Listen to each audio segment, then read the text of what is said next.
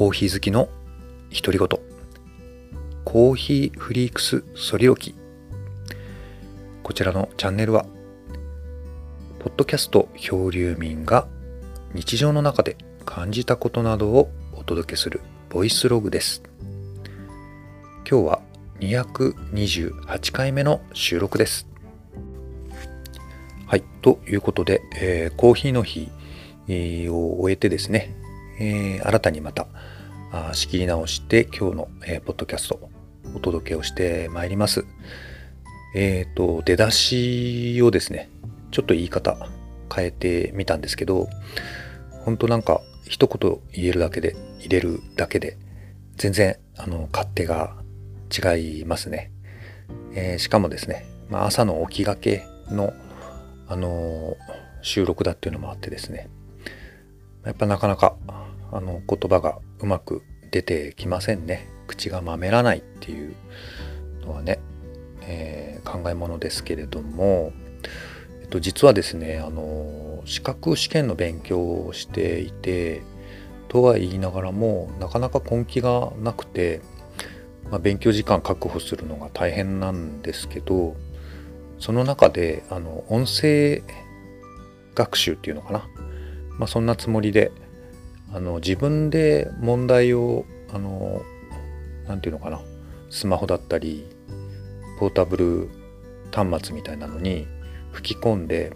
それを通勤の途中とかで聞くっていうような勉強方法をとってます。なので、まあ、このポッドキャストも含めて結構この録音に臨んでる時間っていうのがあの最近多いんですよね。えー、なんで、まあ、この滑舌だったりとかこの喋り方みたいなのはですねうんまあなんとなく意識をするというかやっぱり日頃からあの滑舌はいいに越したことはないなとか、まあ、いうふうにあの思うここ最近ですね。はい。えっとまあコーヒーの日ね前回の収録があねそういう、えっと、トピックだったわけなんですけどえっと、先々週にもなるのかな、えっと、家で焙煎したコーヒー豆。これがようやくねあの家で飲めるようになってきましたね、まあ、程よくエイジングが効いてきたというところなんですけどただその前回ガス火焙煎にしたっていうのもあってですね思った以上に火力が良くてえ、ー、とそれまでのあの電気コンロ使ってたんですよね。この電気コンロの焙煎だと火の通りが弱いんでしょう。やっぱり弱かったんだと思うんですね。なのでえっと深め深めにちょっと焼きすぎだなっていうぐらいまで焼いた方が自分なりにはうまく焼けてたと。焼きすぎだなって思うぐらいが焼けてないぐらいでちょうどよかったんですけど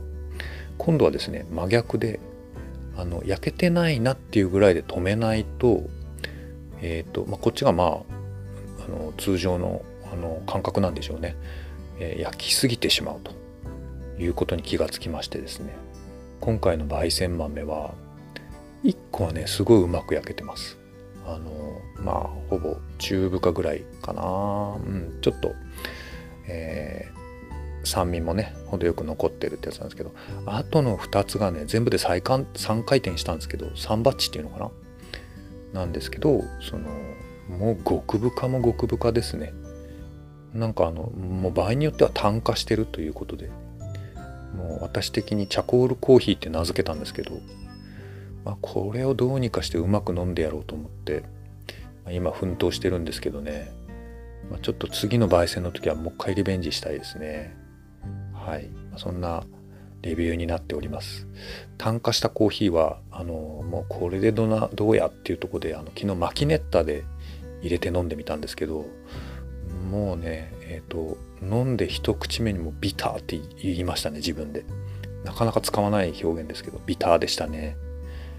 えー、ということで、まあ、でもああいうのはなるべく飲むようにしてます。体に悪いかもしれないけど自分への戒めとやっぱりフードロスへのねあの、まあ、自分なりのはいあの責任だと思ってますね。はい。さて、えーとまあ、そんな感じなんですけど今日はですね、えーとまあ、これから出勤するっていうところもあってあんまりうかうかもしてられないんですけれども、えー、そうは言いながらもですね、えーと、お届けをしていきたい。というところでまあとは言いながらもネタもないという中で、え、今日はですね漫画のお話をしていこうと思ってます。手元に漫画を数冊、えーと準備してるんでこれ読みながらお話ししていこうかなと思っていて最近買った漫画とかねあとまあお気に入りの漫画なんかをちらほらお話ししていこうという回にしてます。はい、えー、まずはですね、えー、1作目なんですけどこれちょっとあの試しに読んでみたっていうとこですね。えー、これ何コミックスになるの？あガンガンコミックス私あんまね馴染みがないあの雑誌なんですけど、えー、になりますね。えーと、荒川博夢さん作の「読みのつがい」何回かこのポッドキャストでもお話ししてるんですけど、えーと、鋼の錬金術師等でおなじみの荒川博夢さんの目下最新作ということで、えーと、鋼の錬金術師あの読みたい漫画なんですけどあのなかなか全部読めてないです。家の近くのあの病院の待合室に置いてあってえー、とはいえそこでちょっと全巻読破するのはなかなか難しかったですね。はいえー、でまあそんな、あのこちらの読みのつがいなんですが、えー、コミックの、あの裏後ろにあるねあのちょっとあの紹介文を読んでみたいと思うんですけど、えー、あでもこれねあの1巻多分なんか前回読んだ気もするな。えっと、2巻の方の紹介文をせっかくなので読みましょうかね。はい。えー、日本のある山奥で夜と昼を分かつ双子として生まれた少年ゆる双子の妹朝に故郷の村を吸収され平穏な生活は終わりを告げた左右様を従えるつがい使いとなったゆるはデラと花の協力により下界に降り立つが両親の行方を尋ねるため朝を探し始めるそして朝の一味の影森家と衝突し、点々点。怪奇と謎とが交錯する新感覚つがいバトル第2巻ということで、はい、この読みのつがいのね、2巻を私買ってね、えー、読んでおります。ま、ちょっとあの世界観がねあの、まあ、日本の話だっていうのもあるし、まあ、現代の話だというところもあってまたあの鋼の錬金術師だとかとはちょっと違った感覚で、えー、読んでますね。はい。まあなんかイメージ的にはね、もう例えが古いのかもしれないんですけど、牛尾と虎みたいなあの感覚ですね。なんかこう、もののけみたいなのと、その主人公が、まあなんかこう、えっ、ー、と、結託してね、まあ、仲間になって、まあ、いろんな、えーと苦難に、えー、向かっていくという構図なんで、まあ、その辺が頭に思い浮かぶんですけれども、まあ、このねあと読みのつがいについてはこのつがいっていうのがあの独特のあのまあなんていうか存在ですよね。えー、2, 2組で一対になってるんですね。はい。左右様っていうんですけど主人公の夜くんが、まあ、その刺激する、えー、つがいというのがね、はい、めっちゃ強いんですよ。えーと、右様と左様っていうところ、まあ、そんなシンプルな名前になってるんですけれども、えー、右様が男の神様で、えーと、左様が女の神様ですね。で右さんはねちょっとこう何て言うのかなあの若干チャーミングなところがありますが、えーと左様はですねなんかややこしいな。あのちょっとこうマッチョ系の女性ですね。なんか最近こうマッチョ系の女性って漫画によく出るなと思ったんですけどね。僕のヒーローアカデミアのえっ、と志村奈々さんとかねちょっとマッチョ系ですよね。たくましい女性がよく描かれる気がしなくもないんですけど、まあ、この左様もちょっとそういう感じであの無口なんだけど無口でストイックみたいな感じのキャラですよね。はい。えー、で、まあ、ちょっとまだね敵味方いまいち12巻よくわかんないんですけどだんだんこうキャラクターがね見えてきてというかはい、人間関係が、まあ、ちょっとずつ明らかになってきてますね。はい。まあ、新キャラとか新しいつがいとかねどんどん出てきてるんですけれどもはい、まあ、これおすすめですよ。面白い。あのワクワクする感じですね。うん、えっ、ー、とそうだな。まあパッと見あんまりねあのえー、て言うんだろう。あらすじをなんか触れすぎるのもどうかと思うんですけど、まあ、まずねキャラがね結構好感が持てますね。はい。ちょっとこう何て言うんだろう。武将髭の冴えない感じのメガネということで影森仁さんとかね私は結構好きかな。えっとですね主人公の、えっと、ゆるくんはね男の子なんですけどあの山でずっと過ごしてたので、えー、こう狩猟本能っていうのがあのなんていうのかな。えっ、ー、と根付いておりましてあのちょっとハンターモードに入った時がちょっと怖いですね。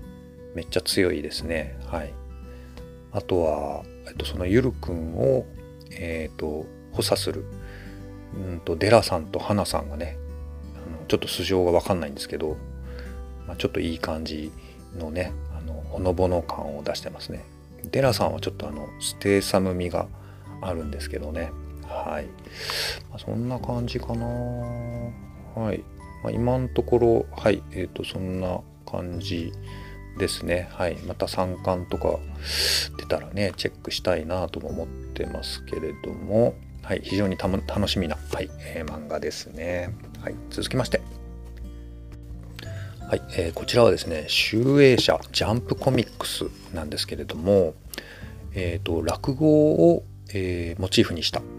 あ漫画ですね「あかね話」第1巻です。これも2巻が出てるんですけどね。こうやってね買い出すときりがないんだな。はい。えっ、と落語をモチーフにした、えー、漫画ということであればですね私はえっ、と何だったっけな。昭和元禄落語真珠っていう漫画がすごい好きでえー、まあ、それでちょっと落語をねあの一時 DVD とかで見始めたっていうぐらい好きだったんですけど、まあ、それをね今度はジャンプコミックスっていうところでまたね、えー、漫画にするっていうのはなかなかね興味深いなと思って、えー、おりました。はい。えっと、こちらの作者はね、えっと、原作が、え末永弘樹さん、えっと、作画がん？真上高正さんって読むのかな？はい。ということなんですけれどもあの非常にあのこれいい漫画ですね。さすがジャンプはすごいなと思って。あの漫画なんですけどあ落語なんですけどやっぱちゃんとジャンプ作品になっているというところでね。光の語とかもねあの囲碁をテーマにした漫画でしたけどやっぱりあのすごい面白かったしこれもなんかそういうねえー、ワクワク感がやっぱしっかり出てますね。はい。えー、っと、ちょっとこれも裏読んでみましょうかね。はい。幼い頃、父の魔法のような落語に見せられた茜は、父のある一石を機に自身も話家としての道を歩み始める。17歳になった茜が目指すのは、落語界の最高位真打ちになること。一流の技量を習得するため、様々な試練が茜を待ち受け、点々点。新生落語ヒロイン、ここに誕生。ということになっております。えっ、ー、と、お父さんがね、荒川慎太っていう話家さんなんですけど、これがまあ、あの、とあることでね、まあ、挫折をしてしまうわけなんですよね。はい。で、まあ、それを身近で見ていた、えー、娘の茜がね、あの、落語家を志すといったようなあストーリーになっております。かなかねあの落語の描写とかってね、まあ、難しいと思うんですけどとてもあのえー、なんか生き生きとね描かれてますね。ちょっとこの主人公のあかねちゃんっていうキャラがねあのなんか特艦娘みたいな、ね、あの豪快な性格をしているわけなんですけれどもまあ、あの兄弟子さんとかねこれからいろんなキャラがまた出てきてはいあのちょっとねいろんな人間模様があの描かれるのかなっていうような第1巻になっておりますね。ちょっとライバルっぽい、えー、話し家さんとかもねちょっと出てきておりますけれどもね。はい、えー、どんな感じなんでしょうかね。はい。えっ、ー、とね居酒屋で修行するシーンがあるんですけどね。はい、まあ、ちょっとこうあかねちゃんがえっ、と、ま、落語がやっぱりちょっとこう独りよがりっていうかねえっ、と身勝手極まりないって言われるんですよ。兄弟子さんにね。はい、で、まあ、その、えー、お客さんのこう機微をねこう汲み取る、えー、トレーニングとして居酒屋でバイトを始めるわけなんですけどね。はい、でここのねえっ、ー、と、えー、居酒屋の店長がね三栗屋守さんっていうちょっとお姉っぽいこうあの店長さんが出てくるんですけどね。居酒屋海っていうお店の店長さんなんですけど、うん、このあのミクリア守さんがねあの非常に、えっと、いい味を出してますね。またこれ登場してくれると、えー、いいなというふうに思ったりしてますけどね。はい、まあ、ちょっとこういうその何、えー、て言うの？バイト先の、えー、喜びみたいなのがちょっと描かれたりするのもちょっと青春っぽいえー、気もしますけどね。どうなんでしょうかね。はい。みくちゃんってあの呼ばれてるんですよね。あかね、えー、ちゃんにね。はい。というような、まあ、一環になってますね。はい。あの今後が楽しみな、えー、作品ですね。はい。はい、えー、それからですね今更なんですけれども、えーまあ、これもね集英社ジャンプコミックスということで堀越康平さんのですねえー、おなじみ「僕のヒーローアカデミア」なんですけどこれなぜか私今手元にね一巻があるんですよ。はい、一巻を読み直しております。今更なんですけどもう最新巻は何十30巻超えてますよね。はい。まあ、これもね場所食っちゃうからなかなか全巻は揃えらんないんですけど、まあ、もうレンタルコミックとか電子書籍でもいいのかなと思いますけれども、えー、これがですねまあちょっとあのご存じない方向けにちょっと一貫の裏書きを見ましょうか、えー、多くの人間が個性という力を持つ。だがそれは必ずしも正義のための力ではない。しかし、えー、避けられぬ悪が存在するようにそこには必ず我らヒーローがいる。ん？私が誰かって？ははははは。さあ始まるぞ少年。君だけの夢に突き進め。プルスウルトラ。何のことだか分かんないあの説明書きですけれども、まあ、よくこの、えーと「僕のヒーローアカデミアは」あの忍者をモチーフにした忍者社会をモチーフにしたナルトとかと比較をされたりすることが多いように思いますけれども、えー、まあ、アメコミのねあのイメージで言うとねあのヒーローっていう存在に焦点を当てたヒーロー社会っていうのが舞台になっている漫画になっています。はい、でまあこれねもう今もうすぐ完結が近いというところであのめちゃくちゃあの本誌の方はクライマックスになってましてさまざまな伏線回収とかが今バリバリ行われててですね本当に毎週目が離せない、えー、ようなことになってるんですがあのまあ、ちょっとですねやっぱりあの終盤、えーと、うつ展開が多いということも指摘をされてますね。私はもう全然好きなんですけどあの、まあ、ちょっとね読んでる間やっぱ苦しいところはね当然やっぱありますよね。まあ、そんな中でですねちょっと初心をあの思い出すという意味であの一巻からまたねちょっと読んだりしてるんですけれどもこの「僕のヒーローアカデミア」っていうタイトルにある通り学園ものなんですよね。あのまあ、最初からずっと学園ものなんですけどただまあもう今はねあの主人公のあのデク君っていう主人公がもう学生というこうなんか範疇を超えて、えー、本当にその世界の脅威とねもうまさに、えー、相対しているわけなんですけどこのね1巻2巻とかっていう初期のところはね入学試験だったりだとかちょっとねあのもう少し行くと体育祭とかね学園祭のエピソードもすごい良かったですね。ちょっとこう学校っぽい、はいえーと、作中では学っぽいっていうんですけど、まあ、そういう、えーとまあ、ところがいっぱいありますねお話のエピソードとしては。はいえっ、ー、とまあそうだな。どっちがっていうかこれはまあ一連の話の流れなわけだからまあその吉原氏っていうのはねあの何ともねやっぱま完結してみないと言えないけれども、まあ、そうだな。私個人的にはやっぱ体育祭のエピソードも好きだったしえっ、ー、とねなんだっけな。あのちょっと紳士っぽい紅茶が好きなあヴィラン。ヴィランって悪役のことなんですけど悪者のことなんですけどあのジェントルクリミナルっていう敵が出てくるんですけどこの辺のジェントルとラブラバのっていうちょっとこうあの悪いペアがいるんですけどその辺のエピソードとかも結構好きで、えーまあ、いろいろね思い出深いあの作品ではありますね。はいまあ、これが完結を、まあ、が近づいてるというところで言うと、まあ、そのねこう無事大演談というかねあの完走してほしいなというふうに思っているところなんですけどね、はい、でもちょっとそういうねこうなんかエグさというかその鬱なところっていうのをね、まあ、ちょっとあの含み置いたとしてもあのこの「ヒロアカ」は読んでもらいたいなというふうに思いますね。まあ、特徴としてはねやっぱりあのヴィランっていうそのダークサイドに落ちた悪者たちにやっぱりスポットが当たるんですよね。えっ、ー、と、うん、まあ読んでぜひいただきたいと思うんですけど、まあ、信楽戸村くんとかもうラスボスですよね。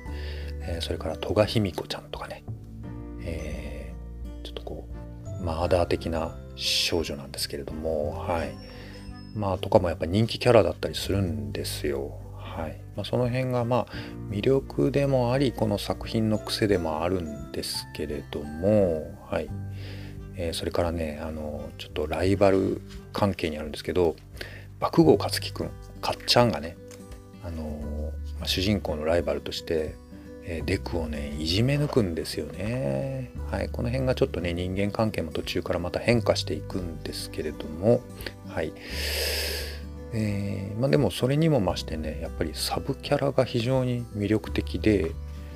えー、学校の担任の相沢翔太先生、えー、ヒーロー名イレイザーヘッドとかうららかお茶子ちゃんとかね、はい。まあ、それぞれの成長が描かれておりますね。そうだな。私的には誰が好きだろうな。なんかいろいろねいるんですけど推しというかね、はい。まあ、例えばあのそうですねカエルヒーローのえっ、ー、とアスイツユちゃんとか、えー、それからあのなんだっけえっ、ー、とドンマイヒーローのセロハンタくんとかね、はい、ぜひあのちょっとこうディティールを楽しんでほしいななんて思ったりもしてますね。これ完結したら一気読みしたいななんてこともちょっと思ったりはしておりますけれどもね。はい。ということで、まあ、朝からね、あの漫画の単行本をたあの片手に、はいまあ、思うところを、えー、だらだらおしゃべりをしてみました。なかなかね、大人になるとね、漫画を一気読みするっていうのは贅沢な娯楽なんですけど、まあ、ともあれね、こうやって読み直してみたりすると、まあ、ちょっとうーんひとときね昔の感覚っていうのかな。なんかそういうワクワクを思い出したりとか、まあ、そういうとこもありますけどね。はい。なかなかねあのちょっと生活リズムの中ではねそこまで贅沢な時間っていうのは、まあ、得づらい、えー、昨今となって、えー、おりますね。はい。まあそんな感じではい。えーと、今日はねあの若干ノスタルチックになりました。はい、私だけかもしれません。はい、えー、というところなんですがあ以上で今日のお話を終えていきたいと思います。こちらの、えー、ポッドキャスト毎週土曜日を定期更新日としております。えー、それ以外の平日には私がまた気まぐれにですね、えー、独断によって不定期更新をしているとえそんなチャンネルになっておりますので、えよろしかったらまた聞いてください。えそれでは皆さんごきげんよう。ありがとうございました。